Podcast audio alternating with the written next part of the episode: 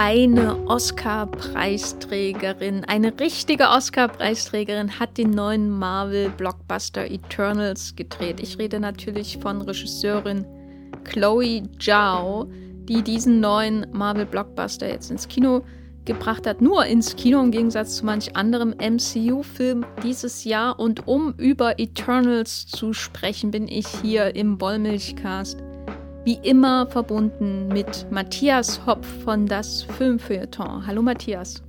Hallo Jenny. Wir sprechen über diesen neuen MCU-Blockbuster. Ist der Auteur eher Chloe Zhao oder doch Kevin Feige? Wir werden es hier herausfinden, allerdings natürlich mit vielen Spoilern. Spoiler, es geht um Eternals. Viel Spaß mit diesem Podcast.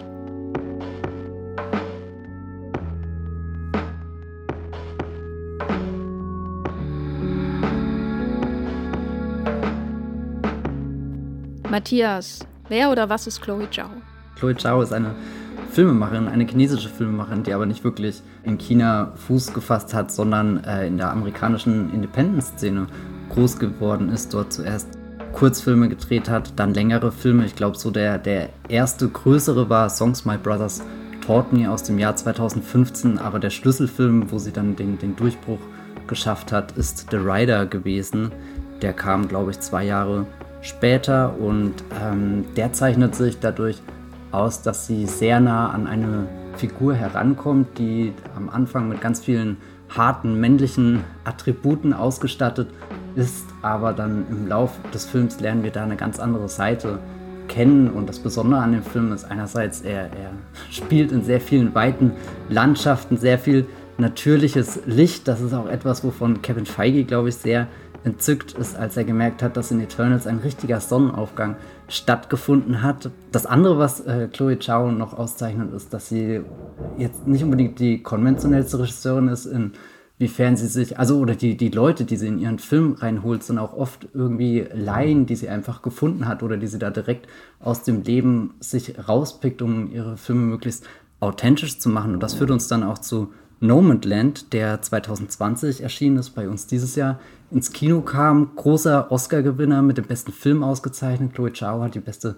Regie gewonnen und in diesem Nomadland folgen wir Frances McDormand als eine moderne Nomadin, die dadurch die Weite Amerikas zieht und sie ist da schon als Schauspielerin drinne, die eine Rolle spielt, aber all die Menschen, die sie da so kennenlernt, die sie auf ihrem Weg begleitet, das sind tatsächliche Leute, die, die diesen Lebensstil führen. Also ganz viel auch vermischt, was so ein bisschen dokumentarische Form angeht, ein bisschen fiktive Form. Also ein ganz aufregendes Kino, was sie da macht. Und ich glaube auch gerade eine sehr einmalige Regiestimme, die einfach da draußen zu finden ist. Und deswegen ist das jetzt was sehr Besonderes, dass ausgerechnet diese Chloe Zhao in die perfekt geölteste Hollywood-Maschine hineinkommt, von der man ja oft sagt, naja, da ist ja eh nur ein Mann am Drücker und der heißt Kevin Feige.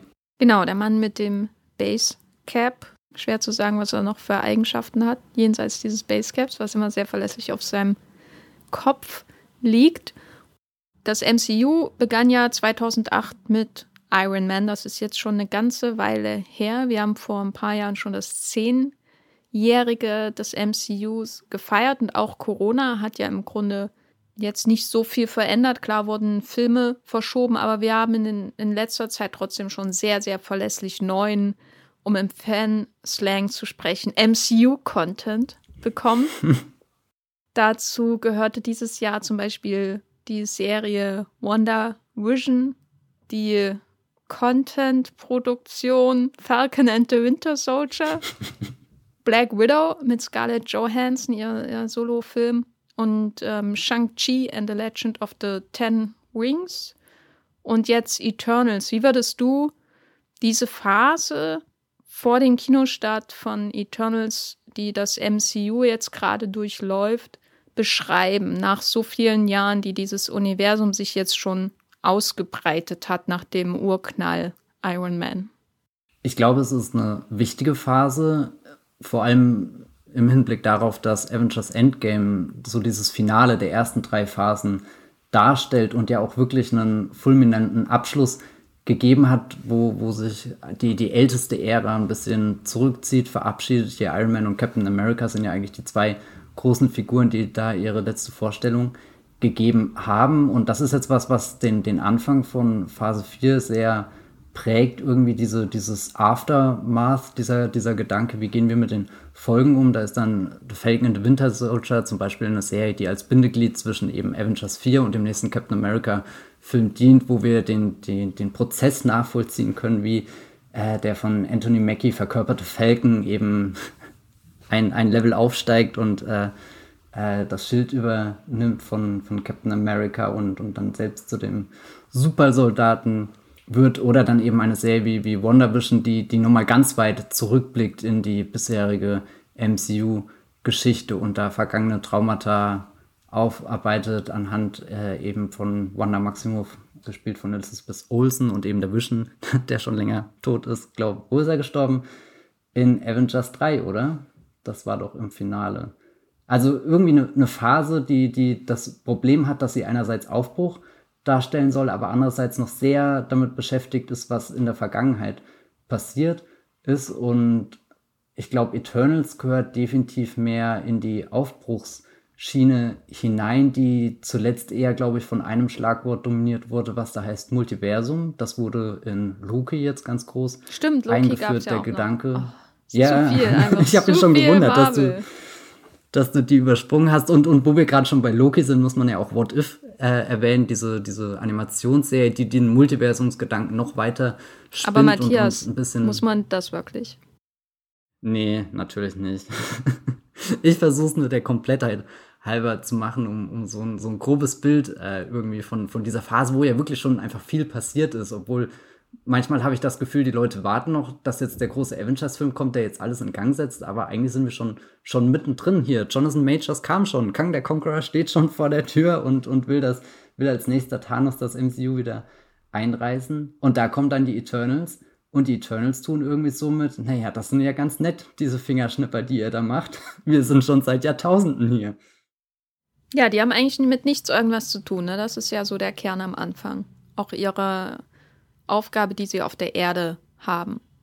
Kit Harrington, der da mitspielt, ich weiß nicht mehr, wie er heißt, Dane. Das ist ein Name, den ich mir gut vorstellen kann, wenn Kit Harrington eine Figur spielt. Er sieht aus wie ein Dane, sagen wir mal so. Dane Whitman, yes. Dane Whitman, genau. Nicht zu verwechseln mit Dame, Judy Dench. Ähm, Dane Whitman, der fragt am Anfang quasi als Stellvertreter von uns Zuschauenden, wo warten ihr, als Thanos die Hälfte der Weltbevölkerung weggeschnippt hat? Und dann gibt es eben so eine Erklärung dafür, ja, wir, wir äh, gehen ja nur in Aktion, wenn die sogenannten Deviants in Aktion treten, äh, seltsame körperweltenartige Monster, äh, die, über die wir vielleicht noch reden, vielleicht auch nicht. Ich glaube, es würde niemand vermissen, wenn wir nicht über die Deviants reden, außer den sexy, schlauen Deviant am Ende, der von Bill Skarsgård gesprochen wird. Den ich an dieser Stelle erwähnen muss. Lobend.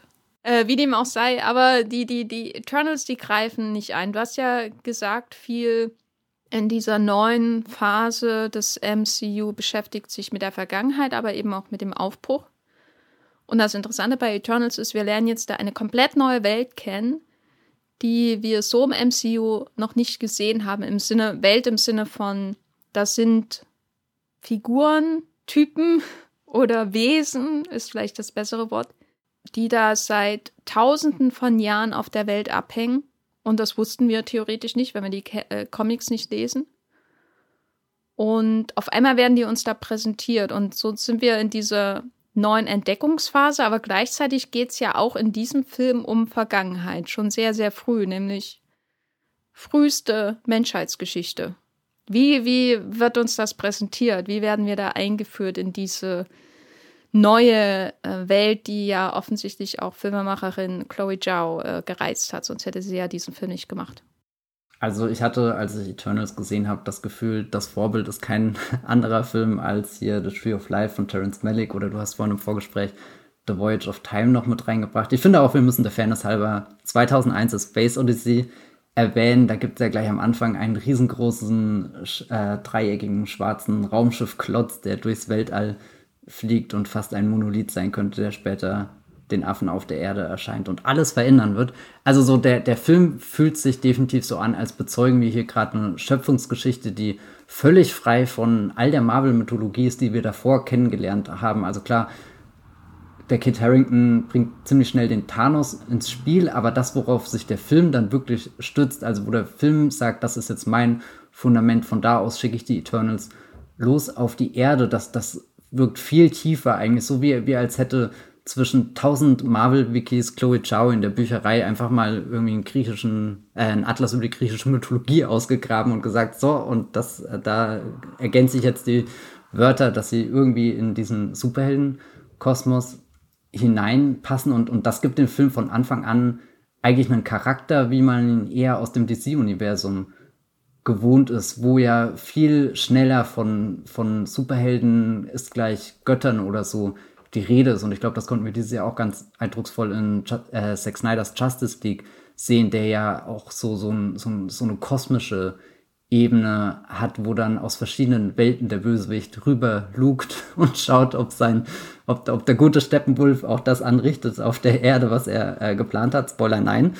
Und, und das hatte eigentlich bisher so in diesem Ausmaß nicht mal der größte Marvel-Film meiner Meinung nach. Und das wäre vermutlich der letzte Avengers. Ja, ich glaube, der Endgame und auch der Infinity War, die wirken zwar ihrem Konzept nach und dem Versprechen eines Finales der Infinity-Saga und auch dieses Wort Infinity, eine Unendlichkeit, die wirken dem Konzept nach extrem groß.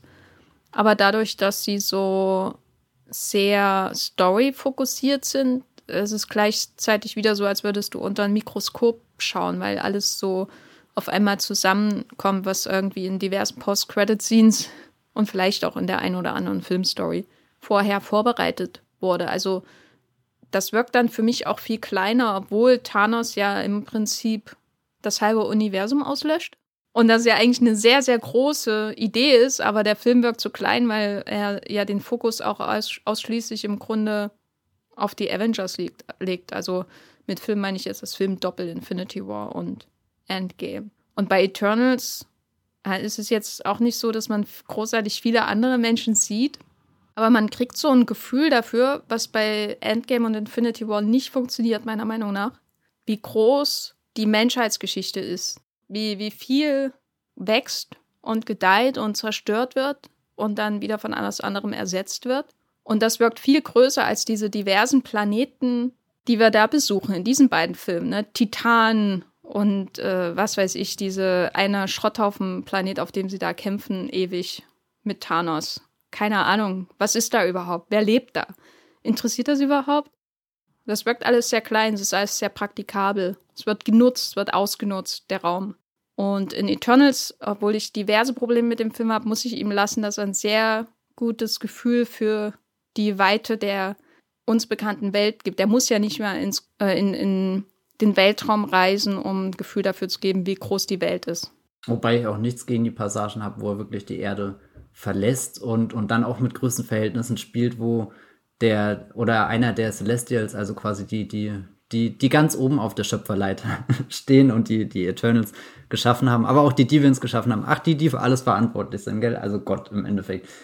Und den, dieser, dieser eine Figur, die da stellvertretend in dem Film ist, die sehen wir zuerst quasi aus dem Close-up. Also so für, für die Menschen ist es schon eine totale, weil wir sehen den gesamten Körper der menschlichen Figur, in dem Fall Selma Hayek, die da am Anfang so die, die Anführerin der Eternals ist. Aber, aber um diesen Celestial in seiner ganzen Größe zu erfassen, muss die Kamera eigentlich fast noch Lichtjahre weiter zurück in diesen Weltraum gehen und dann, dann schwebt da einfach ein Koloss drinne und, und ich liebe es, dass, dass Eternals irgendwie so ein Film ist, der dann auch damit endet, dass ein ganzer Planet im Endeffekt die Geburtsstätte eines, neue, eines neuen Wesens ist. Also so, so ein, ein weiterer Koloss, der, der, der sich aus der Erde irgendwie rausschält und dabei die Erde zerstört, aber das auch alles in einem Fluss von, von Zerstörung und Schöpfung passiert, weil, weil diese, dieser, dieses neugeborene Riesengötterbaby das dann wieder, wieder neue Planeten schafft oder so weiter. Also da, da, das sind so, so Sätze, ich weiß nicht, da, da habe ich einfach Gänsehaut, wenn die so nebenbei gedroppt werden in diesem Film und Und ich freue mich auch sehr, dass uns der Film ziemlich nah hinführt zu diesem Geburtsmoment, weil, weil ich ehrlich gesagt nicht dachte, dass das passiert.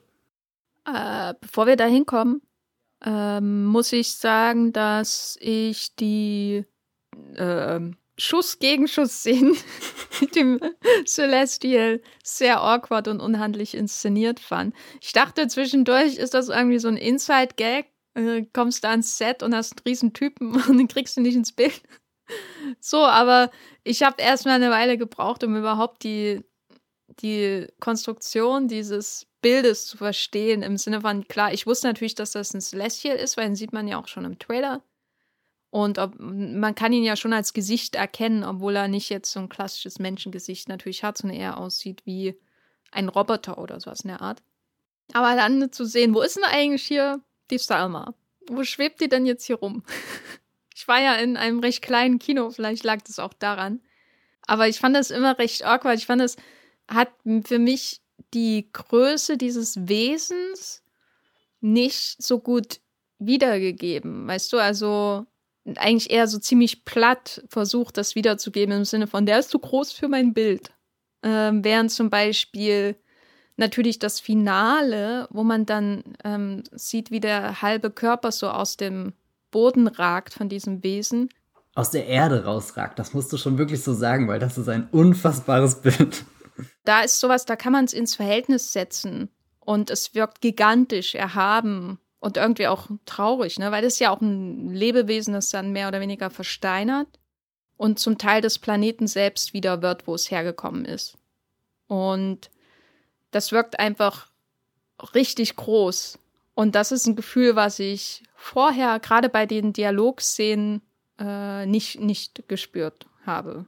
So, ich fand das immer sehr unhandlich ist natürlich unhandlich, ist vielleicht auch Absicht, aber es wirkte nicht sehr, also räumlich wirkte es extrem flach dafür, dass man so große Unterschiede in, in der Größe der Figuren, die da miteinander kommunizieren haben. Es wirkte alles einfach sehr flach, da ist überhaupt keine Tiefe drin im Bild ähm, und deswegen ist überhaupt schwer auszumachen, wer überhaupt mit wem redet. Und das fand ich ein bisschen enttäuschend, weil auf die Celestials, muss ich sagen, hatte ich mich schon gefreut. Das ist ja sowas, was wir noch gar nicht gesehen haben. Also abgesehen von Ego, The Living Planet, Kurt Russell in Guardians of the Galaxy 2. Und der kann ja da gar nicht mithalten. Vielleicht hätte ich mir eher äh, Attack on Titans vielleicht jetzt gewünscht, ich weiß nicht. Stimmt, Attack on Titan. Also ich habe das auch nie gesehen, aber die Bilder, die ich kenne, die erinnern schon sehr an den Celestial, der aus dem Planeten raussteigt, irgendwie den Kokon abstreift. Aber äh, worüber wir jetzt noch gar nicht gesprochen haben, ist natürlich, dass dieser Film ne, äh, so einen Auftakt hat wie Dune von Denis Villeneuve, ne? Mit Messages from the Deep. Genau, also diesmal geht es nicht um Träume, aber diesmal wird uns so eine Texttafel vorgegeben, die ja auch was Biblisches hat, die sehr viele Fachwörter bringt, aber mit einem sehr biblischen Einstieg uns vorgibt, was wir hier sehen werden, nämlich in the beginning steht dann da. Äh, und das ist schon ein Vibe. ich weiß nicht, wie ich den Gedanken weiterdenke, aber das ist ein Vibe. Also ich weiß, was du meinst irgendwie. Gerade gerade nach all den, den MCU-Filmen, die auch manchmal so eine gewisse Gleichgültigkeit haben, was die Zerstörung oder eben die Rettung der Erde angeht, ist das wirklich ein, ein anderes Versprechen irgendwie mit dem Eternals beginnt. Und ich habe mich dann auch sofort, ich meine, hätte Hans Zimmers Musik eingesetzt, dann wäre ich in der Prinz von Ägypten oder so gewesen oder, oder hätte so, so einen anderen Monumentalfilm erwartet und, und das hat mir richtig gefallen, dass, dass dann später auch diese, diese ganzen Sequenzen, die, die weit, weit, weit weg in der Vergangenheit stattfinden, dass du da diesen, diesen, nicht unbedingt den Turmbau zu Babel beobachtest, aber es wird ja zumindest so, so ein Babylon errichtet und das wirkt dann auch wie, wie ja so, so ein utopischer Ort in dieser Vergangenheit, der halt dank des Beiwerks der Eternals irgendwie möglich war, wo die Menschheit nicht über sich selbst hergefallen ist, sondern wo schon sehr früh irgendwie zu sehen ist, was entstehen kann. Und das finde ich ganz toll irgendwie, weil, weil die anderen MCU-Filme, die sind oft mit Bedrohung beschäftigt oder so, aber du hast nie das Gefühl, dass du, ja, dieser, dieser Entdeckergeist oder so, das ist was, was mir sehr gefallen hat, dass, dass Chloe Zhao das in Eternals hineingeschleust hat und dich nicht irgendwie so vor gesetzte Tatsachen gestellt hat mit, das ist das Marvel-Universum und das ist der Link zur Marvel-Wikipedia-Seite. und jetzt schau mal, ob du damit glücklich bist, sondern ich glaube, sie, sie weiß, dass sie da sehr viele Dinge neu einführen muss in diesen riesigen Kosmos und macht das dann möglichst nachvollziehbar, dass du eben von Anfang an dabei bist in the beginning, ist das und das passiert. Ich habe mir manchmal gedacht, was wäre es, wenn du Civilization im Eternals-Modus spielen würdest? Das habe ich nie gespielt, aber ich behaupte, als Age of Empires-Fan ein bisschen nachvollziehen zu können, was der Reiz ist. Weil man sieht ja die hängenden Gärten von Babylon. Mhm. Und die das hat ja auch sowas von, von Monopoly-Weltreise dann. Das sagt mir gar nichts, aber die waren eins der Weltwunder, was man bauen konnte in Ah, Civilization. okay. Das ist auch so krass, du spielst so ein Strategiespiel und kannst einfach mal ein Weltwunder bauen. Also die Menschen heutzutage sind verwöhnt, oder? Ja, aber im Grunde geht's ja den Eternals ähnlich. Vor allem Brian Tyree Henry, der ja mit der Technik da hantiert und die Menschen unbedingt weiterbringen möchte. Sie sind quasi im Cheat-Modus. Ja, genau, die sind im Cheat-Modus auf jeden Fall. Nun ist aber es nicht so, dass wir uns chronologisch von der Vergangenheit in die Gegenwart bewegen in diesem Film, sondern es wird sehr viel gewechselt. Wir haben gleichzeitig quasi eine Erzählung, wie die Eternals auseinandergekommen sind, nämlich weil sie eine Aufgabe hatten, die haben sie erfüllt und dann kamen sie irgendwann, äh, als sie äh, diese erfüllt hatten, zeitgleich in die Kolonialzeit und haben da ganz viele schreckliche Dinge mit angesehen und gedacht, ja, vielleicht gehen wir mal lieber unsere eigenen Wege. Wir haben jetzt eh unseren Dienst getan und schauen mal, wie das so läuft. Weil die Menschen, mit denen kommen zumindest nicht alle Mitglieder in unserer Gruppe. Klar, vereinfacht gesagt. Und parallel dazu haben wir aber die Handlung in der Gegenwart, die sich letztendlich darum dreht, wie die Eternals wieder zusammengebracht werden. Leider nur am Anfang mit Hilfe von Kit Harrington. Wo ich äh, kurz erwähnen muss, dass ich ihn in Game of Thrones wirklich gehasst habe und ich mag ihn auch nicht besonders in Pompeii von Meister Paul W.S. Anderson. Aber in Eternals ist er wirklich sehr, sehr gut. Und dann verschwindet er wieder. Und das war jetzt mein Shoutout an Kit Harrington. Wie hast du den Wechsel zwischen diesen Zeitebenen wahrgenommen? Weil ich fand es manchmal schon recht holprig, auch wenn sie schon hin und wieder versucht hat, da so ein paar mit so Matchcuts zu arbeiten oder anderweitig einfach so ästhetisch so Übergänge zu schaffen. Mal so, mal so, würde ich sagen. Also es gibt Passagen, da hatte ich das Gefühl, da, da ist der Film sehr im Einklang mit den Geschichten, die da parallel auf den verschiedenen Zeitebenen stattfinden, was für mich einer der großen Schlüsselmomente ist, wo, wo, oder auch irgendwie der erste Höhepunkt des Films, wo sich alles zuspitzt und wir dann live dabei sind, wie, wie die Eternals wirklich auseinanderbrechen. Und da gibt es dann ein ganz starkes Bild, wo die äh, Druid-Figur hier, Barry Keegan, wo der so in, ins Nichts allein dann schaut, irgendwie von diesem Riesentempel runter in die weite Welt, in die, in die Dunkelheit der Nacht und, und alles, was irgendwie zu diesem Moment hinführt, da hatte ich das Gefühl, da, das baut der Film ganz großartig auf.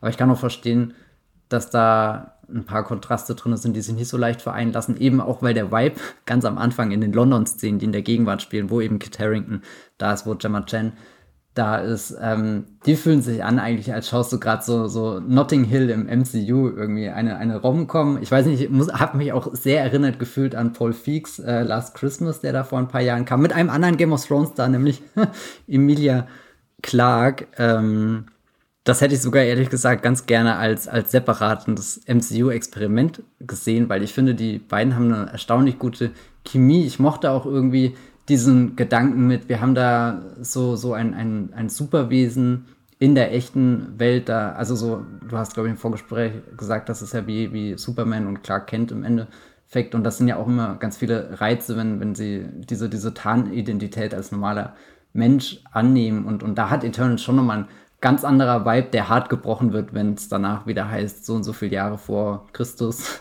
sind wir hier an dieser äh, Stätte umgeben von majestätischen Bergen. Die Sonne geht auf und das ist nicht nur ein, ein Sonnenaufgang von vielen, sondern das ist der Anbruch der Welt. Und ähm, also im Einzelnen bewundere ich alles, was da irgendwie drin steckt, aber es kommt nicht unbedingt immer zusammen, aber wie gesagt, in diese, dieser einen wirklich wichtigen Szene, wo die Eternals auseinanderbrechen, da hat, also das war, da habe ich gemerkt, einfach, das war ein Schlüsselmoment für mich, wo ich angefangen habe, das alles richtig zu fühlen, auch irgendwie, wo ich davor eher gestaunt habe von den Momenten. Also ich liebe auch den, den, den Sprung aus den Weiten des Universums, wo dann langsam dieser eine Pink Floyd-Song einsetzt und dich ins London der Gegenwart katapultiert.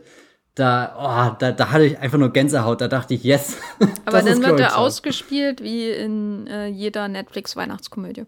Oh, das hört sich hart an. Aber ja, keine Ahnung. Also so am Anfang habe ich meistens eher gestaunt und, und der, der Bruch der Eternals, ab da habe ich dann auch richtig mitgefühlt.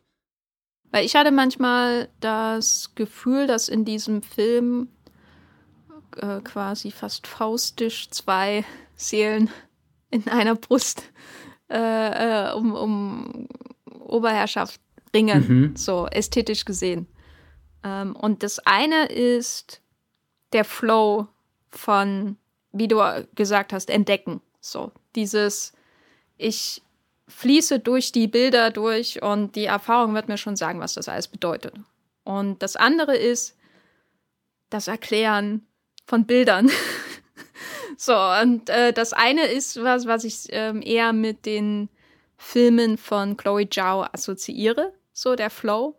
Insbesondere bei einem Film wie natürlich Nomadland, wo es sehr auch, äh, was die Story der Heldin angeht, um das Fließen durch den Alltag letztendlich geht und das Treffen der Menschen dann unterwegs, aber auch das ganz natürliche Weiterfließen. So. Und dann tritt man sich vielleicht, wenn man Glück hat, in einem Jahr nochmal. So, das ist ja die Struktur des Films.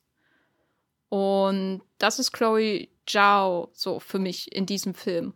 Und bei dem Time-Moment, zum Beispiel, als der angespielt wird, als ich gehört habe, was das für ein Lied ist. Da saß ich wirklich da und dachte, What? ja. Wie viel hat das denn gekostet? Aber auch, das ist ja mal ein Lied, was ich nicht mit einem anderen Film assoziiere, was nicht selbstverständlich ist. Ähm, und dann gibt es diesen Zeitsprung mit diesem, war das mit dem Dolch oder so? Irgendwann, also. Also der Dolch ist am Anfang auf alle Fälle da. Genau, und das wird recht clever gemacht, so der Übergang dazu dieses Fast Lied. als, als wäre ein Knochen in die Luft geworfen worden. Genau, und aber eben auf eine poppige, moderne Art, so was eben dazu passt, äh, zu der Zeit, in die sie sich hineinbewegen wird. Das ist ja eine Zeit, die Stanley Kubrick nicht äh, bedient. Also bei ihm geht es schon immer auch um das, auch die Zukunft ist bei ihm sehr erhaben und bei, bei Chloe Zhao ist die Zukunft oder die Gegenwart dann in dem Fall halt ähm, unser Alltag. Und deswegen passt der Song natürlich auch sehr schön dazu und das Handy, auf das sie starrt und äh, der große Be äh, Werbebildschirm, den es dann anschaut und so in London. Und so, das ist alles sehr unser Alltag. Das ist nichts, was du aus der erhabenen Ferne irgendwie anstarrst. So, so das ist der Flow, wo ich denke, ja, da ist sie auch im Blockbuster-Kino mhm. irgendwie angekommen. Und dann geht's weiter. Und die Musik dümpelt irgendwie vor sich hin und verschwindet dann, wie gesagt, wie man das so gewohnt ist in so einem Film.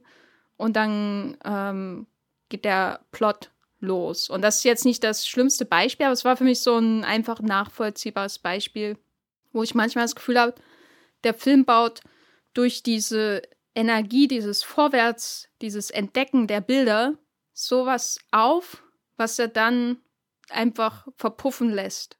Durch die Mühen, die der Plot mit sich bringt. Also deswegen war, glaube ich, mein Grundgefühl bei Eternals, dass er sehr unzusammenhängt und irgendwie kein in sich geschlossener, irgendwie auch eine halbwegs runder Film ist, was jetzt nicht schlimm ist. Viele Filme sind nicht rund, nicht alle Filme müssen rund sein, aber manche können auch eckig sein.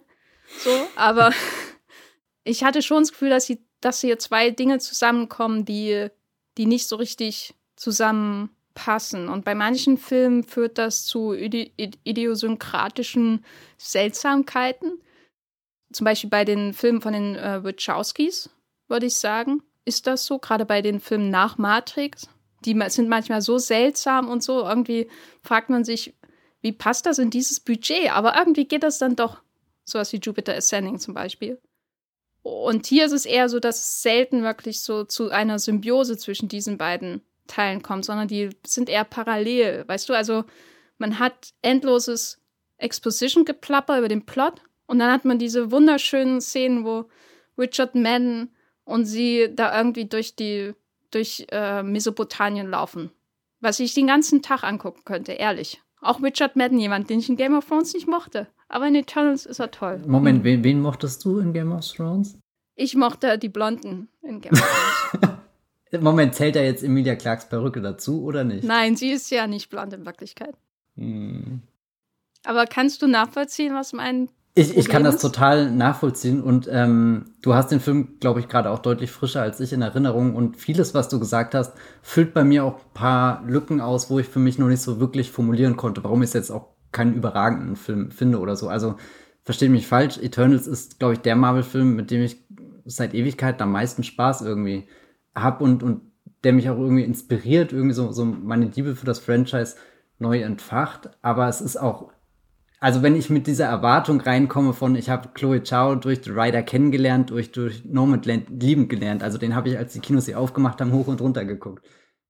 Das ist äh, schwer irgendwie mit, mit dieser Erwartungshaltung mit Eternals, glaube ich, glücklich zu werden, weil dadurch äh, trägt er dann doch viele Dinge rum, die, die Chloe Chow halt auch nicht komplett an sich reißen kann oder so. Also sie, sie stürmt nicht in das MCU und krempelt einmal um. Ich glaube, das ist eine eine Fantasie, die irgendwo existiert, aber die auch wenig mit, mit der Realität dieses, dieses ähm, riesigen Franchises zu tun hat. Und irgendwo bin ich dann aber deutlich dankbarer für, für eben diese kleinen außergewöhnlichen Momente, die sie eben reinträgt und die nicht selbstverständlich sind in einem MCU-Film. Und da hatten wir ja, keine Ahnung, jetzt gerade der letzte, Shang-Chi, the Legend of the Ten Rings, ist ja auch von einem Regisseur, den ich eigentlich sehr mag. Hier Short Term 12 hat er gedreht. Destin Daniel Cretton. Aber da fällt es mir deutlich schwerer zu sagen, er hat wirklich was in Shang-Chi hineingetragen, was, was ich als seine Stimme ausmachen würde. Und, und das fällt mir bei Chloe Chow deutlich leichter. Also ich glaube, wenn, wenn der Film von jemand anderem gedreht worden wäre, sähe er auch ganz anders aus. Sie bringt da schon so ein, so ein Gespür mit für die Menschen, die da gerade in der Welt sind, selbst wenn sie irgendwie Supermenschen sind und, und das finde ich dann doch sehr bewundernswert, irgendwie wieder so, so, ein, so ein Taktgefühl. Fast schon so wie das letzte Mal, als Kenneth Brenner oder so ein, so ein Marvel-Film gemacht hat und, Mit und viele. Candid Angles. Ja, ich finde es eigentlich witzig, dass das jetzt gerade hier, äh, Jenny hat vor ein paar Tagen auf Twitter gepostet, dass, dass Marvel irgendwie scheinbar versucht hat, die, die, die schrägen Einstellungen zu begradigen und gemerkt haben, dass es kein Sinn hat und äh, Kenneth Brenner dann ins Fäustchen gekichert hat. Aber dadurch schafft er ja so viel Kontext irgendwie, wo sich das MCU zu dem Zeitpunkt findet, wie es irgendwie die Russos in ihrem ganzen MCU-Lauf nicht hingekriegt haben. Und die hatten die Chance, einen äh, Verschwörungsthriller mit Captain America zu machen. Die hatten die Chance, ein interstellares Abenteuer mit Infinity War zu machen. Also, nee, aber, aber also Thor hat so viele konkrete, prägnante Ideen und auch irgendwo den Größenwahn, einfach zu sagen, naja, ist doch mir wurscht, macht ihr euer Superhelden-Ding da, ich bin eigentlich der Shakespeare-Regisseur. und dann mache ich das in diesem Umfeld und, und irgendwo treffen wir uns in der Mitte wieder. Und ich meine, Chloe Chow ist jetzt kein Kenneth Brenner, der da einfach kommt und mit dem Hammer auf den Tisch haut. Ja, aber müsste müsst ich, müsste ich Stimmen im MCU ausmachen. Ich könnte äh, sie da definitiv rausfischen. Und, und das finde ich irgendwie auch sehr, sehr, sehr erfreulich, dass, dass, dass Eternals nicht der Film geworden ist, der irgendwie so der endgültige Sargnagel ist mit, naja, im, im Marvel-Universum ist gar nichts mehr möglich. Ja, das würde ich auf jeden Fall auch nicht als Fazit aus diesem Film mitnehmen. Und das war durchaus eine Befürchtung, die ich hatte ich bin jetzt nicht der weltgrößte Chloe Zhao-Fan oder so, aber wenn diese eher aus dem Indie-Bereich stammten Regisseure und Regisseurinnen zu Marvel kommen, da ist das für mich immer ein Warnzeichen, weil das eigentlich immer dazu führt, dass Leute, die noch kein großes, mächtiges Standing in der Industrie haben, wie zum Beispiel Kenneth Brenner oder meinetwegen auch Joss Whedon, muss man ja so ja. sagen, wie es ist, dass die geformt werden von einem Studio-Auteur und das ist halt Kevin Feige und den vielen Prozessen, die dazugehören vor allem. Und der größte Leidensträger dieser Geschichte wäre John Watts. John Watts, äh, ja, ich kann nicht sagen, dass ich traurig bin, aber ich bin traurig, dass, dass er so gut funktioniert in diesem Marvel-System. Das ist ja der, der Regisseur von den bald drei Spider-Man-Filmen im MCU. Und damit meine ich, dass er das nicht mehr loslässt. Und ich mag Spider-Man. ich würde Spider-Man gerne mal von einem anderen Regisseur sehen, wieder. Ja, aber das ist, glaube ich, ein anderes Thema. Nee, ich würde sagen, Chloe Zhao ist präsent in diesem Film, was nicht selbstverständlich ist im MCU, wie gesagt. Und sie hat den Film ja gemacht, bevor sie den Oscar bekommen hat. Das muss man sich ja immer mhm. dazu denken. Sie hat, hat jetzt natürlich eine ganz andere Position, als, als sie Eternals nach The Rider angenommen hat. Sie hat den ja auch gemacht, bevor Nomadland überhaupt rausgekommen ist. Wenn wir uns mal dem annähern, was ist Chloe Zhao in dem Film, ist es, glaube ich, eine sinnvolle Frage, die wir uns stellen sollten, inwiefern die Cersei, nicht zu wechseln mit Cersei aus Game of Thrones, inwiefern die eine Chloe Zhao-Heldin ist, Matthias es ist ja irgendwie von Anfang an, hat jeder dieser, dieser Eternals so ein Attribut zugeschrieben bekommen. Und ich glaube, bei Cersei war es ziemlich eindeutig, was sie auszeichnet. Es sind jetzt nicht irgendwelche Superkräfte, sondern dass, dass sie ausgerechnet die Eternal ist, die die Empathie mitbringt, Menschlichkeit, die sich in diese kleinen Wesen hineinversetzen kann, die da hilflos auf dem Erdball rumrennen und irgendwelche Sachen anzünden und zufällig das Rad erfinden. Wobei, haben sie das Rad zufällig erfunden oder war da jemand anderes mit dabei, der später noch andere tolle Errungenschaften den Menschen mit auf den Weg gegeben hat? Brian Tyree Henry.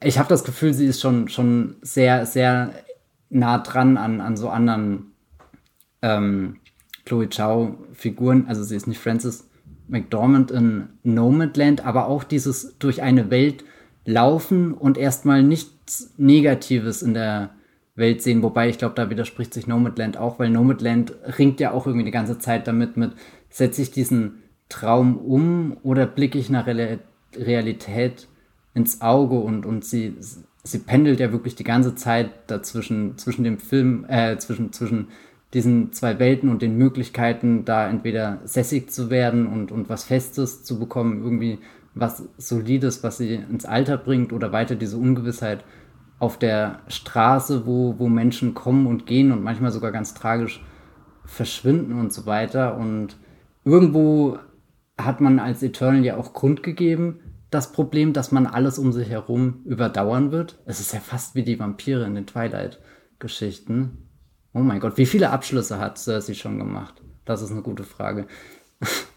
nee, aber, aber ich mochte, mochte, dass das dass im Mittelpunkt dieser Geschichte, also es könnte jede andere Figur im Mittelpunkt stehen. Also meinetwegen Richard Madden, der so der, der prototypigste Superheld ist, oder Engineer Jolie als mega coole Kriegerin, oder meinetwegen Brian Tyree Henry als das äh, Mastermind, was, was alle technischen Errungenschaften, was da für den Blueprint liefert. Also ich glaube, das sind, das sind alles Figuren irgendwie, die man hätte zum Mittelpunkt der Geschichte machen können und stattdessen nimmt sie die, die einfach genauso wie wir als Zuschauende auch erstmal erforschen will, entdecken will und, und diesen Idealismus mitbringt und sich darin eigentlich auch nicht und nicht einknickt. Also eigentlich ist sie eine ganz besondere Figur im Superhelden-Kino der letzten Jahre, dass er oft geprägt ist von, von, ja, von den, den Schattenseiten der Helden und, und dann ist Eternal so, so ein Film, der, der all diese großen Fragen stellt mit, warum sind wir hier, was ist unsere Verantwortung, haben wir unsere Verantwortung schon überschritten, ist das überhaupt richtig, was wir machen? Und dann finden sie im Laufe der Zeit eh raus, dass das alles, was sie machen, nur eine Lüge ist. Und, und all das sorgt nicht dazu, dass Cersei zerbricht. Und das ist ja was wahnsinnig Hoffnungsvolles und Optimistisches in diesem Film. Mich hat sie manchmal an Diana Prince in Wonder Woman 1984 Nee. Doch, ja, 1984. Ja. ähm, erinnert, weil sie im Museum arbeitet. Ja, das. aber. aber ich finde, Wonder Woman ist ja auch eine der hoffnungsvollsten Superheldinnen-Figuren, die gerade irgendwie da draußen sind. Ja, ich sage das jetzt ja auch nicht nur aus Spaß, sondern weil ich glaube, die beiden einen interessanten Kontrast an, abgeben, was so die Heldinnen-Typen angeht, die man so aktuell im Kino findet. Ähm, und sie haben beide, sie sind beide ewige Wesen eigentlich schon. Also Wonder Woman wurde natürlich auch mal geboren, aber ist natürlich auch eine Figur, äh, die verliert, was ihr menschlich so an der Seite ist über die Zeit hinweg. Einfach weil sie nicht so stark altert wie zum Beispiel Chris Pines Figur Na, der hatte auch noch andere Probleme, weswegen er gestorben ist. Aber du weißt schon, was ich meine. Ist auch eine, eine antike Figur im Grunde, die in der Gegenwart in einem Museum arbeitet. So. Aber sie ist auch jemand, der sehr aktiv ist, der strebt und macht. Und ich glaube, die Cersei, das hast du schon ganz äh, äh, schön beschrieben, die ist, die entdeckt zwar und ähm, das hat sie eben auch mit der Frances McDormand-Figur irgendwie gemeinsam, aber sie ist jetzt eigentlich nicht jemand, der fundamental was an den Umständen ändern will oder sagt, ich möchte jetzt etwas Gutes tun oder sagt, ich ähm, benutze jetzt den Waffenkonzern von meinem Vater, um mir eine eiserne Superrüstung zu bauen und das wieder gut zu machen, was ich falsch gemacht habe, jahrelang in meinem Playboy-Leben. Wer ist das? Schwer zu sagen, keine Ahnung. ähm, und, und solche Sachen. Also sie ist als Heldin sehr passiv. Sie hat gerade in der ersten Hälfte des Films sehr viele Momente, wo sie eher Reaction-Shots hat als jetzt machen wir doch mal das Shots, sage ich mal. Weißt du, also das fand ich ganz interessant, äh, so beim Schauen dieses Films, wie sie in immer mehr so nach vorne geschubst wird von der Story, dass sie was machen muss. Also es gibt ja da auch äh, so mehrere Bewegungen. Es gibt einmal ästhetisch gesehen die Bewegung, dass alles am Anfang irgendwie eher so auseinander geflogen ist und dann muss es wieder zurück und zusammengeholt werden, was mich am Anfang sehr gestört hat bei den Dialogszenen. Äh, die wirken manchmal sehr, äh, also ich weiß nicht, wenn das ein Russo-Film wäre, wäre ich, äh, wär ich wahrscheinlich härter und würde sagen, handwerklich miserabel, äh, wie die Leute im Raum verortet werden und so weiter, so die Basics. Aber im Verlauf des Films hatte ich schon das Gefühl, dass da irgendwie eine Linie dahinter steckt, die das begründet, warum das so ist, im Gegensatz zu den Russo-Filmen. Und dass sie am Ende hin immer mehr so in, in einem Shot kommen, äh, worum es dann ja auch am Ende geht, im großen Finale. Dass sie alle vereint werden, so auch energetisch gesehen. Und das andere ist eben diese Idee, dass sie am Anfang sehr passiv ist und eher Rezeptorin von Dingen, die auf sie einprasseln und dann immer aktiver wird. Weil wenn sie am Anfang aktiv wäre, würde sie einfach mit Kit Harrington zusammenziehen. Ne? Sag uns doch mal, wie es ist. Dann, dann, hätten wir doch den Paul Feig-Film bekommen, gell? Ja, und das wäre für uns alle besser gewesen. Hm.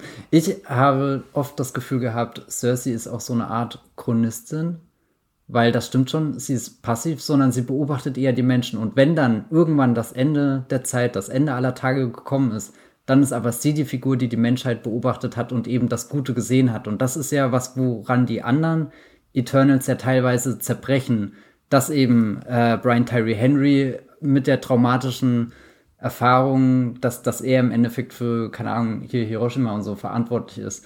Damit legt er ja sein, sein Superhelden-Cape nieder und ist einfach nur entsetzt, was, was diese Menschheit aus den Gaben gemacht hat, die er mitgebracht hat. Und, und, und wenn es irgendwann hart auf hart kommt und, und keine Ahnung, ein, ein richtig krasser Konflikt zwischen diesen, diesen übermenschlichen Kreaturen und halt diesen Erdlingen passiert, ist, ist dann, dann glaube ich, wäre der Moment gekommen, wo Gemma Chan oder äh, Cersei aktiv wird und sagt, nein, aber ich habe auch das Gute in ihren Augen gesehen. und den, den Gedanken mag ich irgendwie sehr, dass sie, oder weiß nicht, ob Chronistin das Richtige ist, weiß nicht, ob Wächterin vielleicht ein besserer, wobei, ja, Wächterin, aber weiß nicht, sie, sie ist einfach da, so, so, so eine Präsenz, die, die aufnimmt, was andere nicht sehen, weil, weil sie einfach mit sich selbst beschäftigt sind, weil einfach eine Bollywood-Karriere im Endeffekt doch geiler ist. Du kannst tanzen, du kannst Filme drehen, ich meine, wer will das nicht? Und weiß nicht, diese, dieses hat auch irgendwas Selbstloses in ihrer Figur. Und, und wenn, wenn wir bedenken, dass das MCU eben mit diesem einen Playboy begründet wurde, der am Anfang so voll von seinem Ego war, dann ist das schon, schon interessant, dass wir 26 Filme später an dem Punkt sind, wo, wo eine Figur den Film anführt, die ja pu pure, puren Idealismus für mich ausdrückt. Ja, äh, das hast du sehr schön beschrieben. Ich muss an dieser Stelle sagen, dass ich gerne im MCU einen weiblichen Playboy sehen würde, aller Welche Schauspielerin? Äh, mm, äh, Florence Pugh. Okay, ja, das, das kann ja vielleicht wirklich passieren. Nee, weil das ist so, sie hat ja schon eine andere Rolle, aber, oder? Das war sie doch in Black Widow. Ja, ja, aber wer weiß. Verwechsel ich die wenn, wenn, wenn sie sich jetzt im nächsten Teil an Hawkeye rächt und immer düsterer und abgründiger wird. Ja, aber ich will ja nicht das Düstere. Ich, also das äh, ist so, jetzt auch wieder so ein, so ein Side-Quest hier im Podcast, aber äh, äh, das sind Figuren, die man nicht oft hat im Superheldenfilm, wenn sie, also nicht in weiblicher Form, die Lex Luthers. Und das finde ich manchmal schade, weil ich glaube. Das ist Kristen Wiig eine Ausnahme in Wonder Woman, oder? Ja, aber sie ist ja ähm, auch noch eine Museumsmitarbeiterin, nichts gegen die. Und sie ist ja, der, das, was Kristen Wiig ja ausmacht, äh, bevor sie die Kräfte kriegt, ist ja, dass sie eher duckmäuserisch ist. Ja, das stimmt auch, ja. Und ich meine jetzt jemanden, eine reiche Erbin, die einen Waffenkonzern hat und sich eine, muss keine Superrüstung bauen, aber das, diesen Playboy-Charakter hast du ja auch meistens. Ja. Also du meinst Cruella del Vil. Genau, ich will Cruella. Aber da ist ja das Gute, ich meine, wenn, wenn ich glaube, der Cruella-Film mit Emma Stone auf Disney Plus noch ein bisschen näher in den MCU-Sektor reinrückt, dann, dann ist das Crossover da. Ich glaube, Emma Stone könnte diese Figur auf jeden Fall spielen, die ich mir erträume. Äh, ich weiß nicht, ob das Häuten von Hunden dazugehören muss, zwangsläufig zu der Superkraft. Aber ich glaube, wir waren gerade ganz woanders, nämlich bei, genau, du hattest ähm, sie als Chronistin bezeichnet. Ähm, was, woran mich das erinnert hat, ist so, dass sie eigentlich die, den wahren Kern von Superman spielt, während Icarus das Äußere von Superman spielt. Weil Superman in den Superman-Comics, die ich mag, ist auch so jemand, der mit einem sehr gutmütigen Blick seine Menschen beherbergt, so seine Welt. Das ist der Grant Morrison Superman in All-Star Superman, mhm, mhm, den ich das, was ich glaube ich schon sehr oft erwähnt habe, aber der so auf diese Erdkugel blickt, als wäre das irgendwie so seine Kuscheldecke, auf die er aufpassen muss. Und das ist, glaube ich, der falsche, komplett falsch, die komplett falsche Beschreibung. Nee, aber nee ich, ich finde das super treffend. Ich habe gerade auch richtig die warmen Bilder, diese, diese kuschelige Wolkedecken oder so um ihn rum, die, die Sonne, die scheint. Also das verbinde ich auch definitiv mit dem Comic. Genau, und diese warmen Gefühle für diese Menschheit, die so viel dummen Scheiß baut, die machen halt Superman aus, so im Gegensatz zu all diesen zynischen anderen Leuten, die er so trifft, insbesondere Batman zum Beispiel. Und das macht auch äh, die Cersei aus für mich. Während Icarus mit seinen äh, äh, Augen, die äh, halt Laserstrahlen schießen und äh, wie er fliegt und so weiter, sein Äußeres, das sind halt so die, die Insignien, wie du ja auch schon gesagt hast. Er sieht eher aus wie ein Held. Er hat, er, er erinnert ja auch sehr stark an Superman. So in seinem ganzen Äußeren. Ich weiß nicht, ob man das bei MCU-Filmen da sagen darf, aber der ist, der hat mich schon super an Superman erinnert.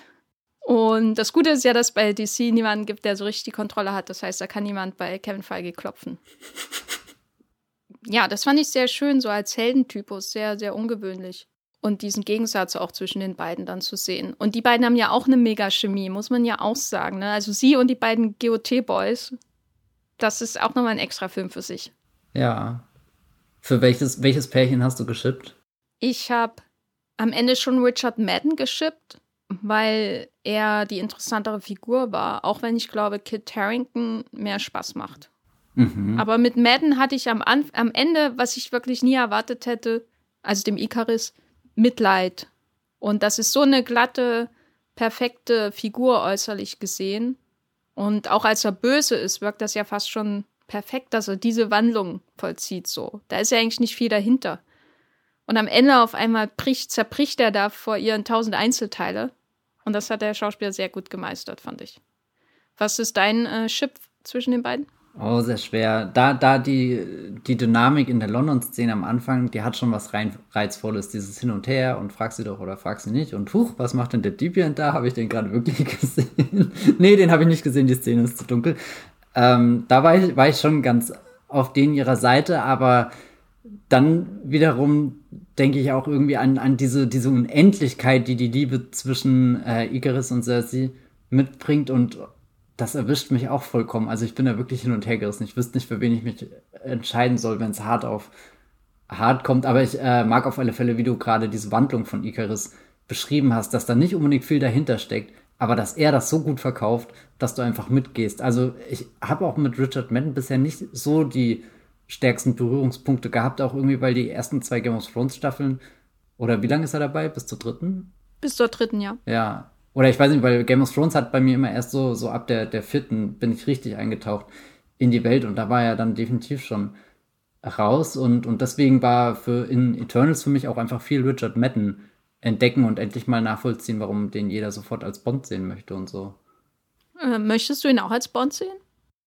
Mm, nee, weil ich mich sehr drüber freuen würde, wenn der nächste Bond wirklich jemand Unerwartetes ist. Aber prinzipiell. George McKay? nee, finde ich auch zu langweilig an dem Punkt. Ich weiß nicht, irgendjemand oder ich weiß, wahrscheinlich sehr viele, aber eine Sache, die mir nicht aus dem Kopf geht, da, seitdem ich sie irgendwo auf Twitter gelesen habe, war Riz Ahmed als Bond. Und das finde ich so interessant, weil ich ihn als Schauspieler gerne mag und, und noch nicht weiß, was, was sein Bond ist, ob sein Bond eher der, der unsichere ist, der, der so sich seinen Weg durch den Raum bahnt oder ob er dann auf einmal eine unerwartete Härte entwickelt oder ob er einfach ein sehr liebevoller, charmanter Bond oder so ist. Also bei dem kann ich mir gerade so viel vorstellen, was er als Bond sein könnte. Das finde ich sehr aufregend irgendwie. Also nicht so wie halt jetzt diese einschlägigen Namen wie Idris Elba, Henry Cavill. Da habe ich das Gefühl, da kenne ich die Figur schon, bevor ich sie im ersten Film gesehen habe. Und, und Riz Ahmed ist so ein, so ein Name. Jedes Mal, wenn der aufpoppt, denke ich, ja, stimmt, das, das wäre wirklich eine, eine inspirierte Wahl. Ja, wobei ich da auch eher eine Vorstellung habe, wie sein Bond wäre, als bei Richard Madden. Okay. Das, ähm, ich, äh, vorher war ich auf jeden Fall nicht on board mit Richard Madden, weil ich kenne ihn nur aus Game of Thrones und Bodyguard dieser britischen Thriller-Serie. Und er ist nicht schlecht oder so. Er war in Game of Thrones auf jeden Fall besser als Kit Harrington. Aber ich hatte ihn schon als recht eintönigen Helden irgendwie so verbucht bei mir. Und was ich sehr mochte in Eternals ist diese, und das ist mir erst im Hinterher, hinterher klar geworden, dass es auch bei seinen anderen Helden so ist, dass er immer am Rande spielt zum Riesenarschloch. Und das hat er mit Daniel Craig gemein. Mhm. So, also er hat so ein glattes, leicht zu verdauendes Äußeres, sage ich mal, im Gegensatz zu Daniel Craig, ähm, dass du nicht erwartest, dass er dir ein Messer in den Bauch sticht, was jetzt eine böse Referenz für die rote Hochzeit ist, weil das ja da mehr oder weniger mit ihm passiert, aber äh, er hat sowas, was dem reinen Helden entgegensteht, auch als Rob Stark. So, weil du siehst ja bei Rob Stark in Game of Thrones, ab einem bestimmten Punkt, dass er dem Untergang geweiht ist. Und er denkt aber, er rettet die Welt und ist einfach der Geilste. So. Und du weißt, er macht eine dumme Entscheidung nach der nächsten, weil er sich selbst auch überschätzt. Und das spielt er da sehr schlau. Und das macht er auch als Icarus im Grunde. Mhm. So, du denkst am Anfang ist halt so, halt so ein Held, ne? Wie man halt denkt, ja, der wird halt James Bond. Aber dann hat er, zieht er so Seiten auf, die zeigen, dass da auf jeden Fall noch ne, was Düsteres vorhanden ist. Und das fände ich interessant bei Bond, weil bei Ries Ahmed hätte ich Angst, dass es so ein gequälter Bond ist. Und das will ich jetzt nicht nochmal sehen. Das reicht schon. Aber so ein Bond mit einer eiskalten Seite, die Seite durchschneidet, fände ich schön. Ja, also habe ich auch absolut nichts dagegen, wenn du das so beschreibst. Noch ein cooler Regisseur dazu. Boom. Bitte ja. nächstes Jahr. John Watts. Das war gerade, ey, in, in meinem Kopf, ich habe schon so hyperstylische Bilder gesehen, wirklich so ein Action-Thriller, der mich in den Sitz reinpresst und dann sagst du John Watts und irgendwie bricht der Film wirklich in meinem Kopf komplett auseinander. Dann kommt die Staten Island Ferry ja, und macht einen Richard oh Madden Gott. platt. ähm, aber zurück zu Eternals. Gibt es für dich in der Gruppe von den Eternals noch andere, die irgendwie zeigen, was diese Eternals von allen anderen Helden unterscheidet, die wir jetzt im MCU gesehen haben. Also, ich habe hier die Castliste vor mir, gehe sie gerade so ein bisschen im Kopf durch. Druk ist halt einfach eine sehr interessante Figur, was auch irgendwie mit dem Casting zusammenhängt, weil Barry King, den kann man, oder den kann ich zumindest momentan einfach angucken und er langweilt mich. Nicht, weil ich ihn nicht entschlüsseln kann. Also sehr spannender Schauspieler und dann ja auch irgendwie die skeptischste, die zweifelndste Eternal-Figur, die so ein bisschen den Keil reintreibt in die Gruppe und dann ja auch sein, sein Ego-Ding macht, wo du, wo ich mir auch nicht sicher war. Ich, ich dachte auch lange, der Film legt Spuren, dass er der große Bösewicht unter den Eternals ist. Also ich hatte immer ein bisschen der Verdacht, einer aus der Gruppe stellt sich gegen die Gruppe und, und dann wirkt es ja fast schon so, als, als hat er sich selbst zu so, so, so dem Gott von, von, von einer Gemeinschaft ernannt, die ihm da jetzt blind folgt. Aber ganz so einfach ist es dann irgendwie nicht und, und da mochte ich einfach diese, diese, diese Reise mitzumachen mit der Figur, ich weiß nicht, ansonsten so jemand wie, wie Fastos, also die Brian Tyree Henry Figur, die erinnert mich dann doch vielleicht zu sehr an Tony Stark, der ja auch irgendwie mit drin steckt in diesem, ich habe sehr viele Ressourcen und kann damit interessante Dinge schaffen, aber diese Dinge können auch zweckentfremdet werden, um es mal ganz untertrieben zu sagen. Also so. Müssen, so, müssen wir über die Hiroshima-Szene reden? Na, sie ist eine interessante Szene. Also so eine Szene gab es im MCU noch nicht. Ich finde, sie, sie sie sticht aus dem Film raus und ist am ehesten vergleichbar mit dem Moment in X-Men Apocalypse, wo Magneto mal kurz beschließt, äh, sich für all die Auschwitz-Sachen oder so zu rächen. Da gibt es doch auch eine Szene, ich habe die nicht mehr genau im Kopf, aber einfach, wo du merkst, da hältst du dich jetzt in einer fiktiven Welt auf, in der alles möglich ist mit diesen Superhelden in Plastikuniform und auf einmal katapultiert der Film was rein, was, was ein ganz anderes Kaliber irgendwie ist, was da alles dran hängt an Emotionen, an Geschichte und ich bewundere irgendwie beide Filme, dass sie das durchziehen, weil das auch irgendwie so eine zusätzliche Ebene noch gibt, was das, das Wirken von, von Superhelden angeht. Aber ich habe bei beiden Fällen immer das Problem, es bringt den Film auch ein bisschen in Ungleichgewicht. Die, die, die Szenen gehen nie nahtlos ineinander über, sondern es sind immer so Momente, egal wann ich den Film schauen werde. Ich glaube, ich werde immer eine Augenbraue hochziehen und erstmal kurz zu so denken mit, ha, wie, wie geht's dir dabei? Also ich hatte ja das Schlimmste befürchtet, weil ja in den, in den amerikanischen Twitter-Sphären wurde das ja beschrieben, als wäre das das Schlimmste, was nur irgendjemand jemals auf Film gebannt hat. Ähm, also was ich da an abfälligen Kram über die Szene gelesen habe, hat mich schon wieder neugierig gemacht auf Eternals, muss ich sagen. Was so eine Geschmacksentgleisung in einem MCU-Film, wie geht das denn? Und als ich es dann gesehen habe, fand ich es eigentlich relativ harmlos. Ähm, vor allem, weil das, was ich vorher drüber gelesen habe, das ja so verkauft hat, als hätte er persönlich die Bombe abgeworfen.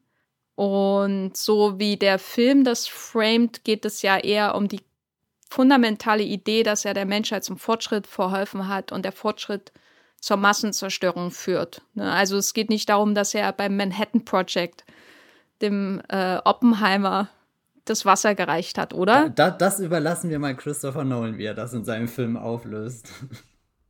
Wo übrigens Iron Man Robert Downey Jr. drin ist. uh, alles kommt zusammen, alles äh, ist wie Tenet, als beginnt, wo es aufgehört hat. Und ich musste auch an X-Men denken, aber wenn ich an reale Geschichte in Superheldenfilmen denke, dann denke ich immer an X-Men 1 und das Tor des Konzentrationslagers. Weil das ist so eine Sequenz, wo ich noch heute denke, krass, dass die durchgekommen ist und krass, dass sie sich einfügt in diesen Film, wo dann irgendwelche blau angemalten Frauen rumlatschen und Leute K.O. schlagen. Ne? Also das muss man sich ja mal vor Augen führen, dass das in diesem Popkultur-Produkt X-Men stattfindet, was da am Anfang stattfindet. So, und die anderen Szenen, die dann später darauf aufgebaut haben, ja, die habe ich nicht mehr so genau im Gedächtnis, aber X-Men 1 habe ich halt wirklich 20 Mal gesehen. So, und die Szene hat mich im Kino damals umgehauen und sofort irgendwie alles, wie so ein Schlüssel, alles aufgeschlossen, was man zu Magneto irgendwie wissen muss. Mhm. Und das ist eben das, was hier fehlt. Dort steht es am Anfang und du musst es erstmal verarbeiten, dass das passiert und dann geht der Film halt weiter und du siehst dann das Ergebnis dieser Erfahrung, mehr oder weniger. Und es wird natürlich auch weiter aufgenommen in den späteren Teilen durch dieses Thema der Ausgrenzung und so. Und hier ist das einfach so eine weitere Station, die groß aufgeblasen wird, pathetisch aufgeblasen wird, wie er da leidet, als er diesen Krater sieht, mehr oder weniger. Und so diese berühmte, diese berühmten Ruinen von Hiroshima. Und dann geht es ja weiter. Und klar kann man wenn man ihn dann später in seinem neuen Leben sieht, so von dem einen auf das andere schließen, wie das eine das andere so bedingt hat. Aber es steht schon alles auch für sich allein da, so rum, wie halt viel in dem Film für sich allein rumsteht, weil eben der durchgängige Flow fehlt. Und deswegen ist es, glaube ich, so eine Szene, an der sich viele ähm, aufhängen. Ähm, aber das kann ich jetzt so intensiv nicht nachvollziehen. Und wenn es geschmacklos ist, na dann herzlichen Glückwunsch, endlich mal was Geschmackloses im MCU. Also das braucht es ja eher. Ne? Irgendwas, womit sie mal anecken irgendwo. Und da würde ich sagen, ist das äh, leider noch zu harmlos zum richtigen Anecken. Komisch, dass ein 20 Jahre alter Superheldenfilm sich da mehr getraut hat. X-Men ist halt ein Film, ne, so viel man über das furchtbare Finale da sagen kann auf der Freiheitsstatue, das aussieht, als hätten sie es für 30 Euro gedreht, nicht 30 Millionen oder so. Das ist ein Ticket hoch. ähm, das ist ein Film, der ist aus einem Guss. Ne? Da ist, das ist jetzt kein Film mit einer großen Autorenstimme oder so, aber das ist so ein Film, äh, der sowas, glaube ich, leichter in sich integrieren kann. So eine Episode wie am Anfang. Als ein Film wie Eternals, der sehr viele Ideen hat, die dann manchmal sehr stark im freien Raum so vor sich hin baumeln. Und das ist bei der Hiroshima-Szene auch so. Vor allem, weil das auch eben so, so eine abstrakte Szene ist. Ich meine, die Figuren ähm, sind schon sehr viel zwischen Stein und Wüste so äh, in der Einsamkeit. Das London ist ja eher noch die Ausnahme oder das Bollywood-Set. Das heißt, sie sind schon umgeben von, von nichts und vor allem sich selbst und den Fragen, die sie sich stellen. Und dann hast du so eine random Hiroshima-Szene, wo er da mitten in diesem Krater steht mitten im Zentrum dieser Stadt, die zerstört ist. Menschen natürlich weit und breit nicht zu sehen. Und dann geht es schon wieder weiter. Das ist eben so ein, eine weitere, weitere, weiterer Auftritt vor einer leeren Kulisse, die nichts zurückwirft so richtig. Außer die Fragen, die sich die Leute sowieso schon stellen.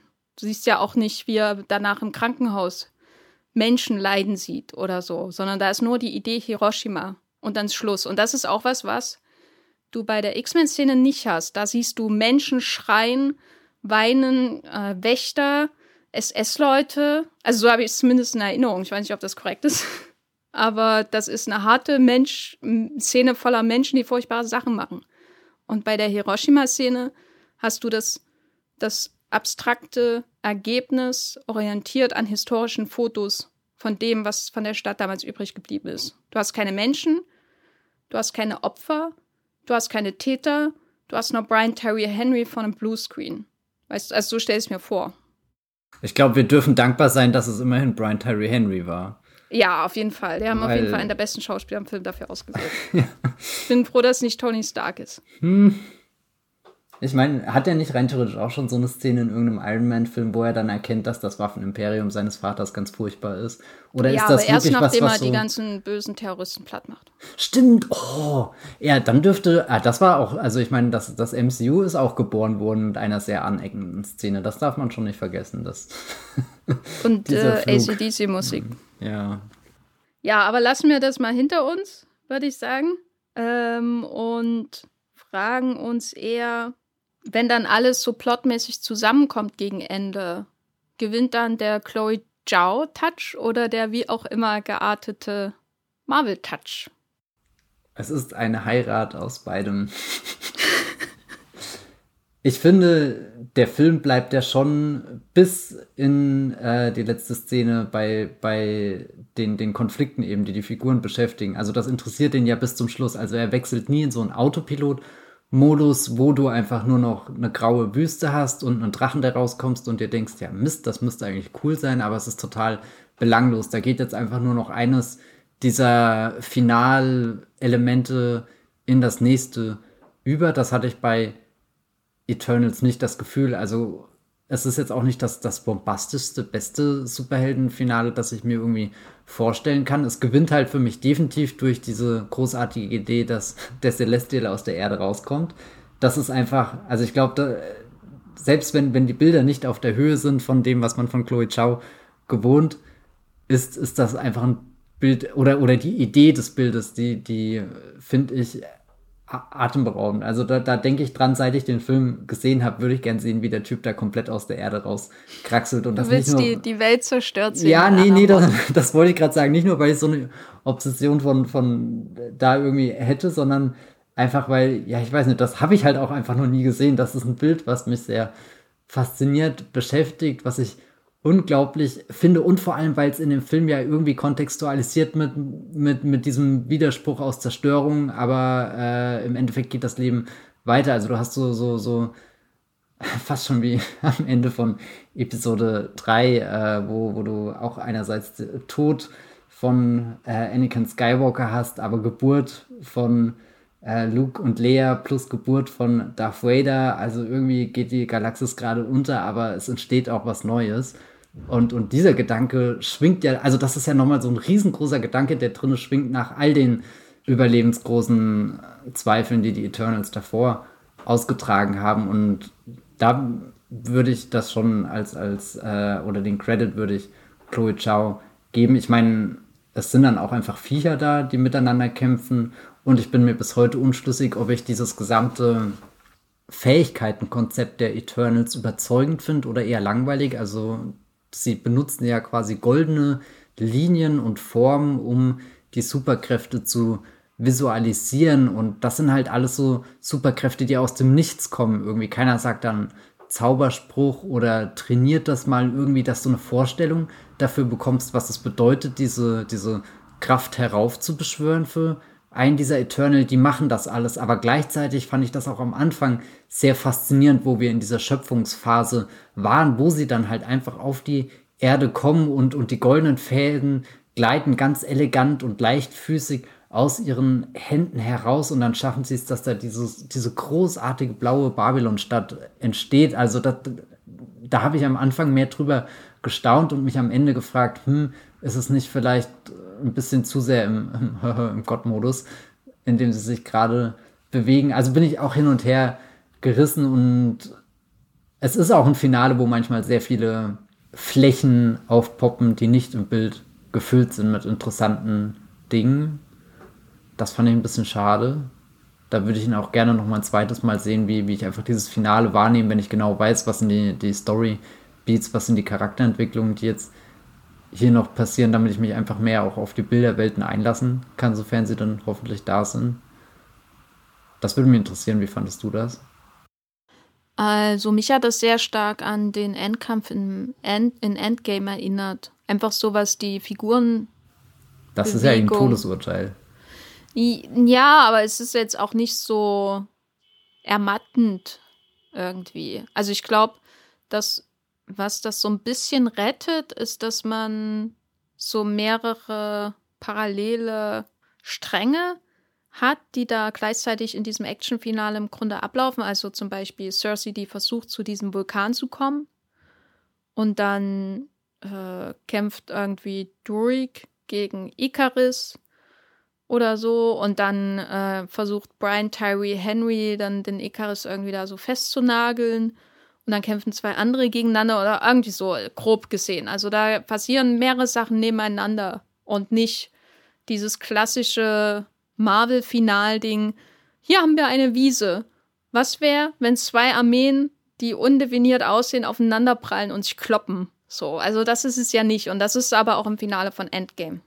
Nur bunter bis zu einem gewissen Grad, bis es nur noch wie Matschepampa aussieht. Matschepampa an CGI-Farbe.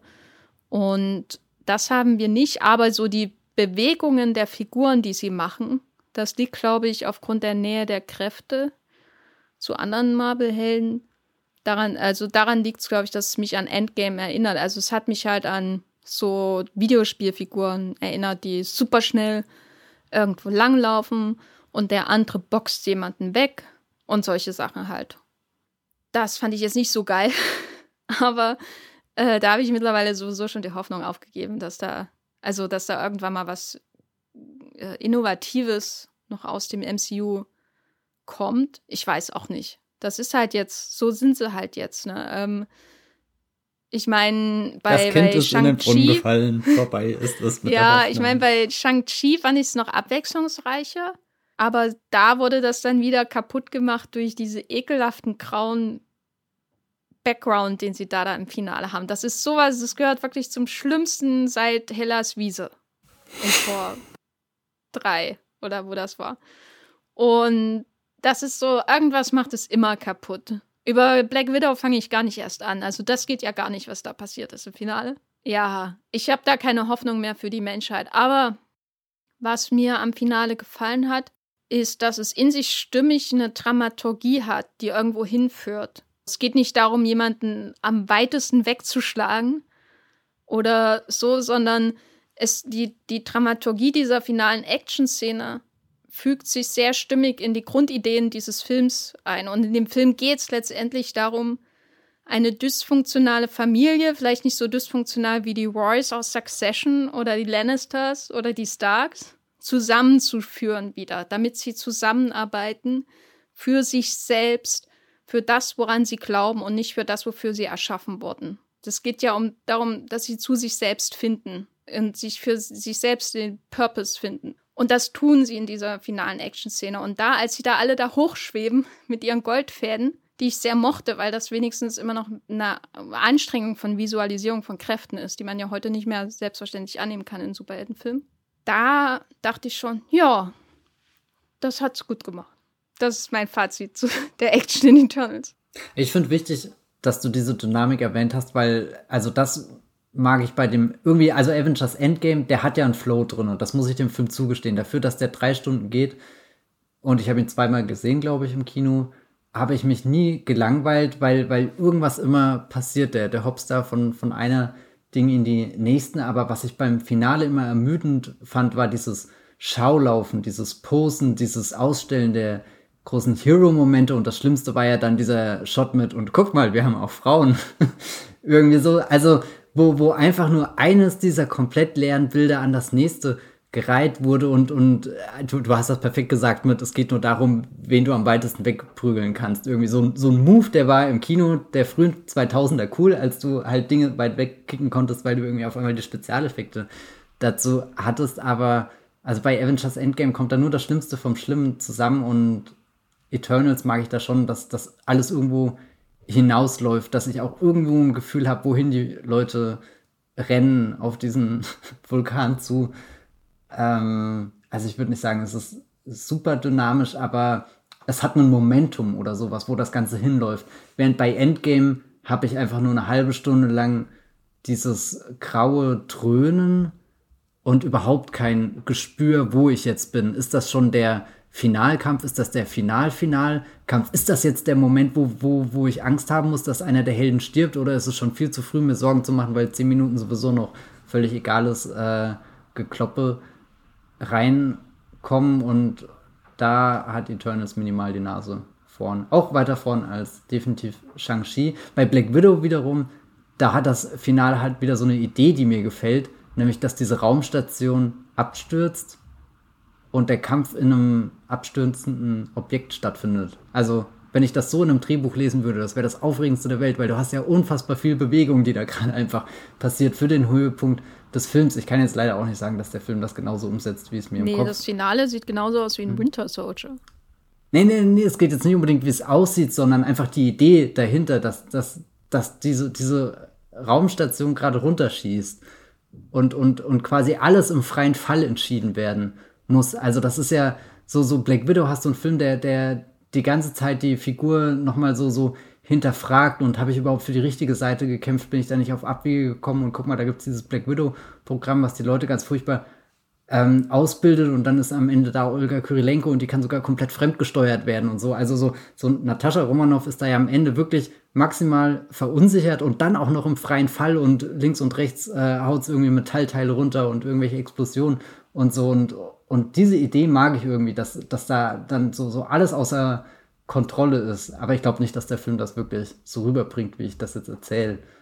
Aber es nee, ist trotzdem. aber ich verstehe ich versteh schon, was du meinst. Die Grundidee ja, von dem Finale ist schon schick. Und deswegen schaue ich lieber dieses Finale, weil mir eben die Idee daran gefällt, als bei Avengers Endgame, wo mir weder die Ausführung noch die Idee gefällt, wo, ja, weiß nicht, wo ich einfach, ja, nicht viel abgewinnen kann schauen wir mal die, die drei, drei Superheldenfilme aus dem MCU dieses Jahr an. Wir haben Shang-Chi, wo jemand äh, das Töten als Kind lernen soll, um da instrumentalisiert zu werden von seinem Vater, Tulliang. Oh. Hm.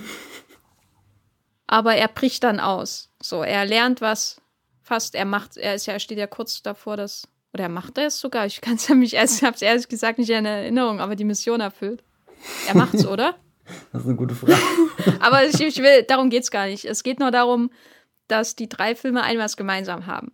Vielleicht ist es auch ein klassisches MCU-Thema, aber es ist auf jeden Fall sehr auffällig bei den Filmen dieses Jahr. Und zwar, dass es bei Shang-Chi darum geht, dass er diese furchtbaren Fähigkeiten im Grunde eingeprügelt bekommt, um ein Killer zu werden. Und dann bricht er aus daraus und geht seinen eigenen Weg. Und dann haben wir Black Widow, die aus dem Black Widow-Programm stammt, wo sie furchtbare Dinge gelernt hat, um äh, fremdgesteuert quasi irgendwelche Aufträge zu erfüllen. Und damit muss sie zurechtkommen und äh, sich davon geistig nochmal distanzieren. Mehr oder weniger im Verlauf dieses Films, was eigentlich wirklich, wie du es ja auch schon gesagt hast, was eigentlich wirklich ihr Purpose, wie viel Schuld hat sich aufgeladen, blablabla. Mhm. Und dann haben wir die Eternals, ähm, wie einmal gesagt wurde, im Grunde fancy Robots, die von den Celestials erschaffen wurden, um eine Brutstätte für einen anderen Celestial vom Ungeziefer fernzuhalten.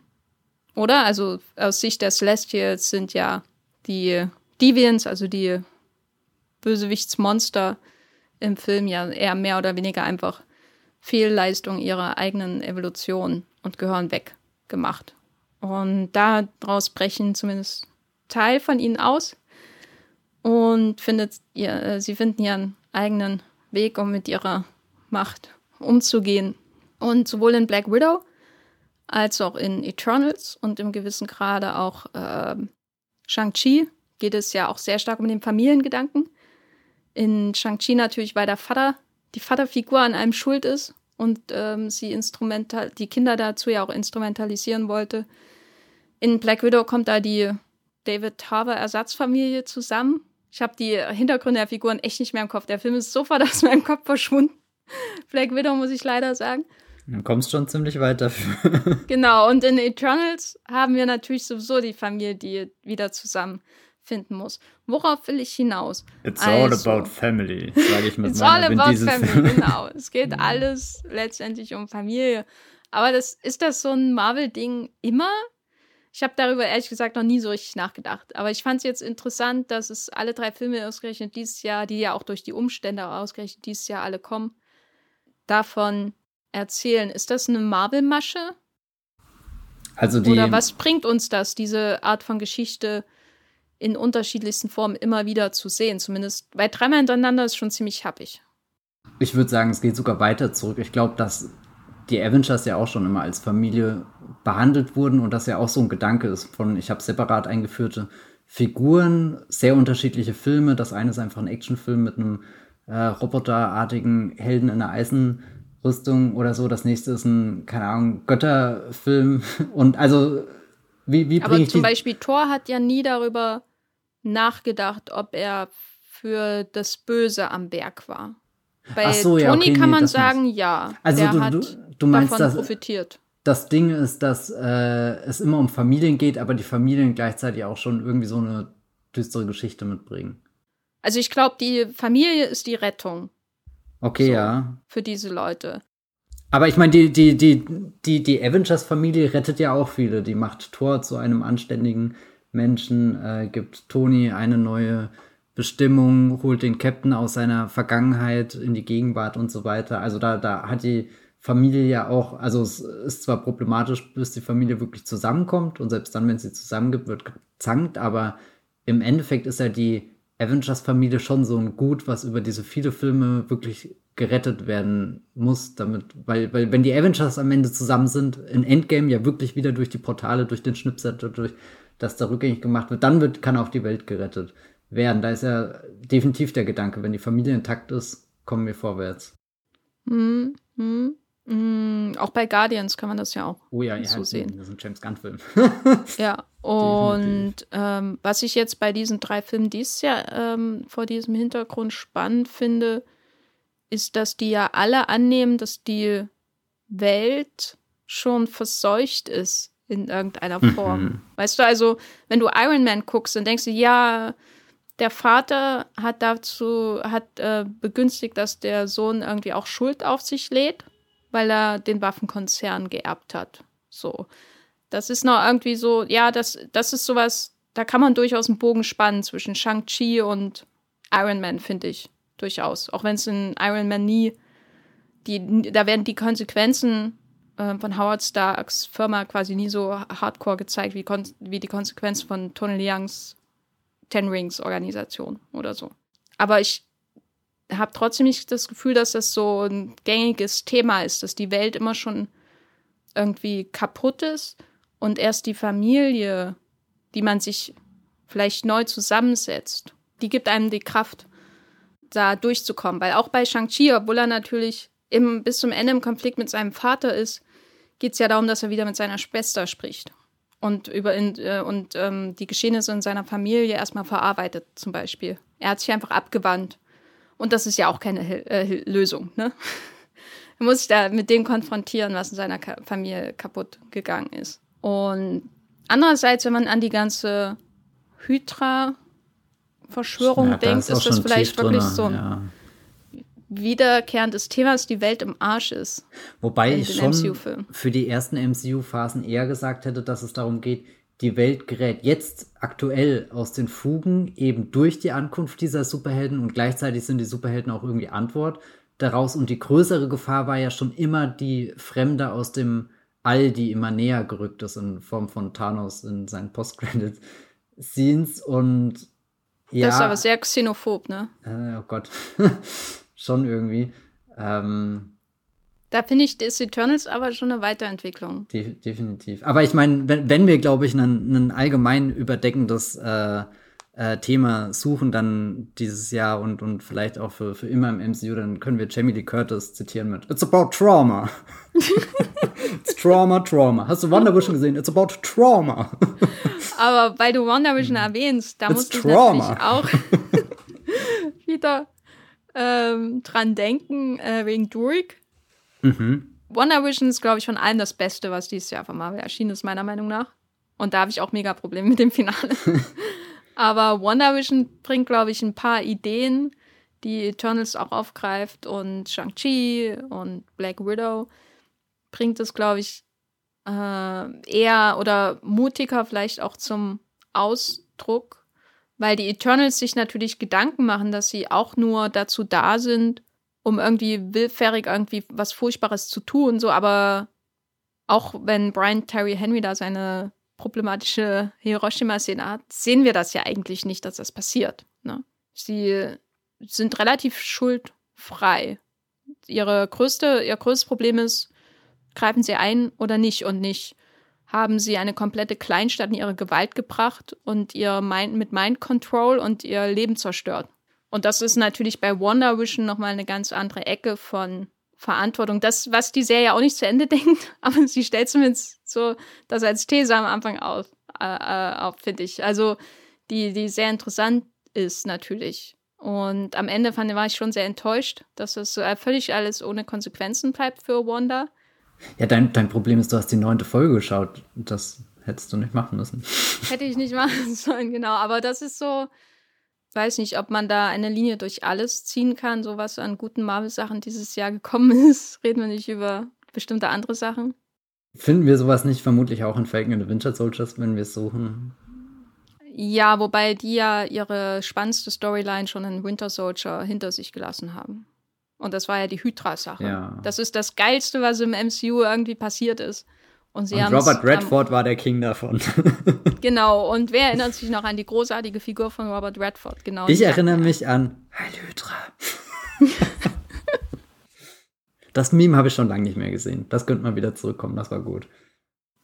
Ich habe manchmal das Gefühl, dass Eternals, das ist vielleicht auch schon so ein Fazit, sich nicht zu dem Big Swing irgendwie an Gedanke traut, den Wonder Vision zumindest am Anfang versucht.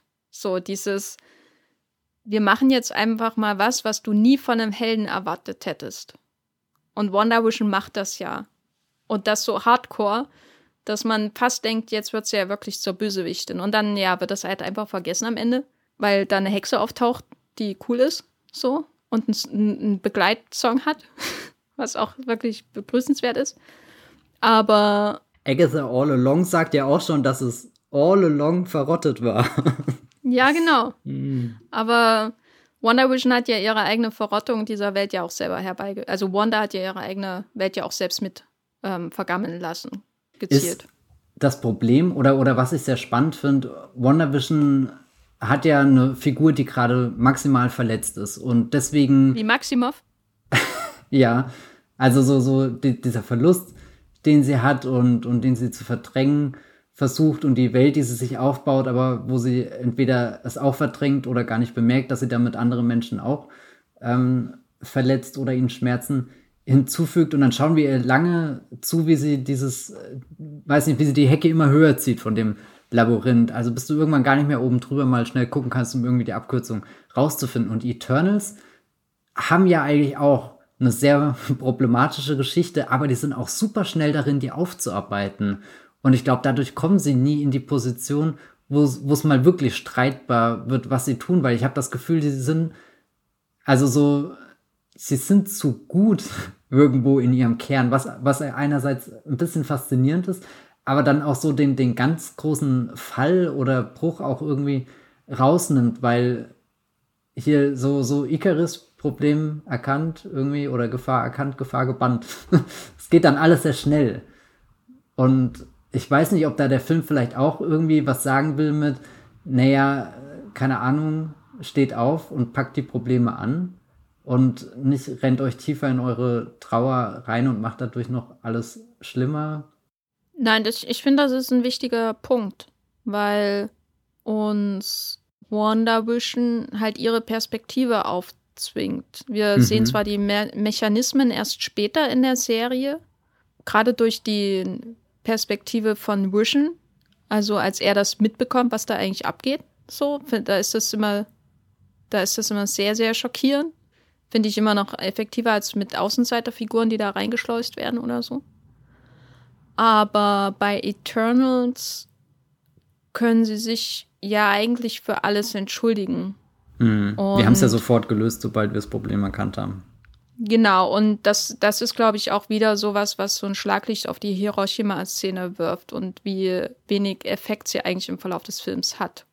Weil eigentlich ist das ja der Wonder Vision-Moment. Aber das merkst du nicht. Es wird dir aufgedrückt durch die Inszenierung und die Musik und das Spiel von Brian Terry Henry natürlich. Aber das ist was Künstliches, was halt aufgefropft wird und dann geht's schon weiter. Und das ist ich glaube, ich auch der Grund, warum Wonder Vision so, so Wellen geschlagen hat, abgesehen von der grundsätzlichen Kreativität, die da in die Serie hineingeflossen ist, dass die Marvel-Helden selten wirklich sich konsequent schuldig machen. Hm. Was bei DC immer dazugehört. Also. Kein Batman ohne einen ordentlichen Mord. genau, nicht bei Wonder Woman, wo niemand darüber redet, was mit dem Mann passiert, der in Chris Pine verwandelt wird oder so. Aber es war so typisch, dass das gleich alle auf dem, äh, alle irgendwie so ähm, anspringen lässt, so, oh mein Gott, was passiert denn mit dem? So, weil, weil eigentlich bei DC-Filmen bist du gewohnt, dass das irgendwie so eine dass die einfach sich schuldig machen, so die Helden. Hm. Ist, ist es nicht witzig, dass in einem Superheldenjahr, wo jeder dieser großen Filme ein so eine Szene hat, die gewaltig aus dem Ruder läuft, sei es jetzt der, der Mann, der da komplett missbraucht wird oder hier Hiroshima, und dann kommt James Gunn, von dem du erwarten würdest, er macht den abartigsten Film von allen und der wird einfach durchgewunken. ja, und der ist vor allem der, der herzhafteste, lieblichste Film von denen. Und die Mind Control ist auch so ein Thema, über das wir einen extra Podcast machen können. Warum ist in Suicide Squad, in Wonder Vision, Stimmt. in Eternals und irgendwo war es noch, überall geht es um Mind Control. Aber das ist das Thema eines anderen Podcasts, fürchte ich. Warum sind wir gerade, ist das, sind das äh, unsere 5G-Chips, die wir jetzt seit der Impfung haben, die uns da besonders aufhorchen lassen? Gell, du hast deine schon gefunden. Ja, ich habe auch viel besseren Empfang. Aber Matthias, was ist dein Fazit zu Eternals? Ich mochte den. Ich äh, habe vor einem Vorgespräch zu Jenny gesagt, dass das ein Film ist, der mich wenig über dieses massive MCU hat nachdenken lassen, sondern wo ich einfach drinne saß und dachte, ich schaue gerade einen richtigen Superheldenfilm und das fand ich sehr angenehm und bin mehr gefangen von dem Entdeckergeist, der drinne schwebt, als den ja typischen MCU-Film, die man halt nicht komplett, äh, Dingen, die man nicht komplett ausradieren kann. Ich mag ihn und bin gespannt, wie er beim zweiten Mal wirkt. Und überhaupt, ich schaue einen MCU-Film zum zweiten Mal im Kino. Das habe ich auch schon lange nicht mehr. Ich saß auch mittendrin drin und dachte, hm, kannst du den vielleicht am Sonntag nochmal gucken? Und gegen Ende habe ich die Lust daran verloren. Weiß nicht, ich am Ende haben die Momente, die mich nicht wirklich interessiert haben, glaube ich, überwogen gegenüber denen, die ich gerne nochmal sehen würde. Aber dann gab es auch immer wieder so Einsprengsel, die man einfach in keinem Marvel-Film sieht. Und das muss ich dem Film zugute halten. Und was mir wirklich sehr, sehr gefällt, ist die Bedeutung von Romantik und Liebe in diesem Film. Oh ja. Äh, die wirklich ihn einmalig macht im MCU. Und damit meine ich nicht den Auftritt von dem Bill Skarsgård, die wir am Ende. dem Heißen, der so viel Chemie hat mit Angelina Jolie auf eine sehr Fifty Shades of Grey-artige Weise. Darüber rede ich nicht wieder, das ist, bringt mich noch in Verruf. Sondern ich meine wirklich dieses Liebesdreieck, was da entsteht. Ich meine die Chemie, die äh, äh, da wird wirklich aus dem Bild sprudelt, auch wenn das die Inszenierung nicht immer ähm, so wiederzugeben vermag äh, oder äh, gewillt ist, vielleicht auch. Und die Sexszene, ja, gebt mir mehr davon. Es ist total zahm im Vergleich zu allem, was man so aus dem Kino sonst kennt und eigentlich nicht erwähnenswürdig im Kontext des, Grö der Grö des größeren Weltkinos, sage ich mal, was da passiert. Aber bitte, äh, mehr davon im MCU. Diese Filme sind so unsinnlich und trocken und plottistisch und immer dem Mythos äh, ihrer eigenen äh, IP irgendwie verschrieben, dass die kein Leben haben oft. Und dieser Film, er hängt nicht wirklich zusammen, er beantwortet seine großen Fragen nicht, er sieht manchmal aus wie ein schlechtes Videospiel, aber er ist sinnlich, dieser Film. Die Bilder vibrieren im, in den besten Momenten und das äh, kann ich von glaube ich, so gut wie keinem anderen Marvel Cinematic Universe Film sagen. Und das ist mein Fazit zu Eternals von ich Chloe möchte Zhao. Zur Sinnlichkeit anschließen, weil sich alle auf dieses Dreieck, eben wegen dem Game of Thrones Gag, stürzen. Ich fand fast noch sinnlicher das, was zwischen McCurry und Druid passiert. Ja. Das ist so eine beiläufige Liebesgeschichte, wo ich mir nicht mal sicher bin, ob die wirklich im Drehbuch stand. Aber ich glaube einfach, die Chemie zwischen den Schau Schauspielern, die war so gut und irgendwie ist auch Lon Ridloff da so eine Figur, die einfach jede Szene für sich gewinnt und Barry Keegan sowieso sehr faszinierend und, und wenn, wenn die, die sich dann erst gespalten haben, wieder zusammenkommt und auf einmal steht die Eternals-Familie außenrum und versteht gar nicht, was zwischen den beiden abgeht. Also das habe ich geliebt, dass das MCU da auch einfach was hat, wo, wo wir als Zuschauende nicht auf einer Höhe waren, wo wir selbst mitkommen mussten. Und eigentlich ist das MCU so, dass der Zuschauer immer auf der gleichen Höhe ist mit den Dingen, die passieren. Es sei denn, es ist ein bewusst eingeleiteter Twist, der dann genau diesen Effekt hat. Aber dass du wirklich mal entschlüsseln musstest mit, was ist da genau gerade zwischen den Figuren los? Und da ist definitiv was los, weil, weil ja, keine Ahnung, da, da, da sind Schwingungen vorhanden. Also me mega, mega toll, total nebensächlich irgendwie, aber was, was den Film 100% lebendig macht im Gegensatz zu anderen Dingen.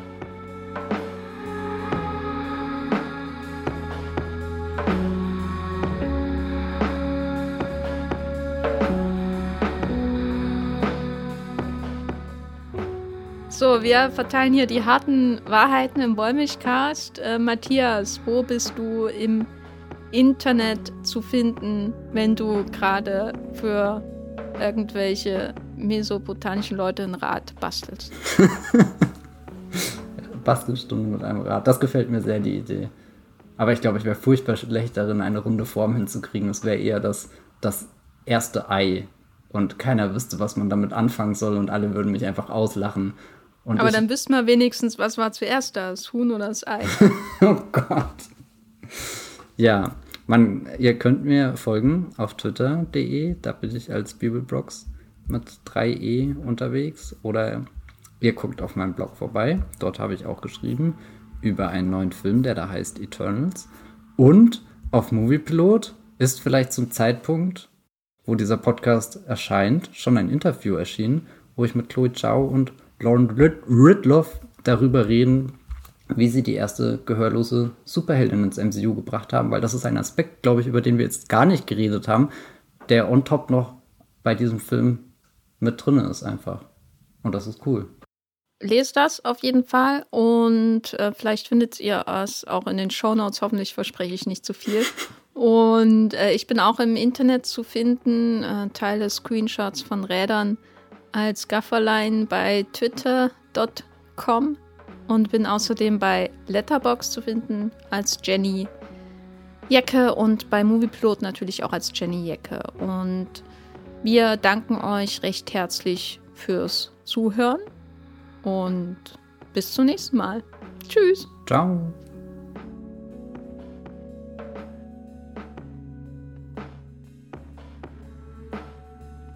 Der Wollmilchcast wird produziert von Matthias Hopf und Jenny Jecke. Unser Intro und Outro stammt aus dem Song Slam Canto von Kai Engel.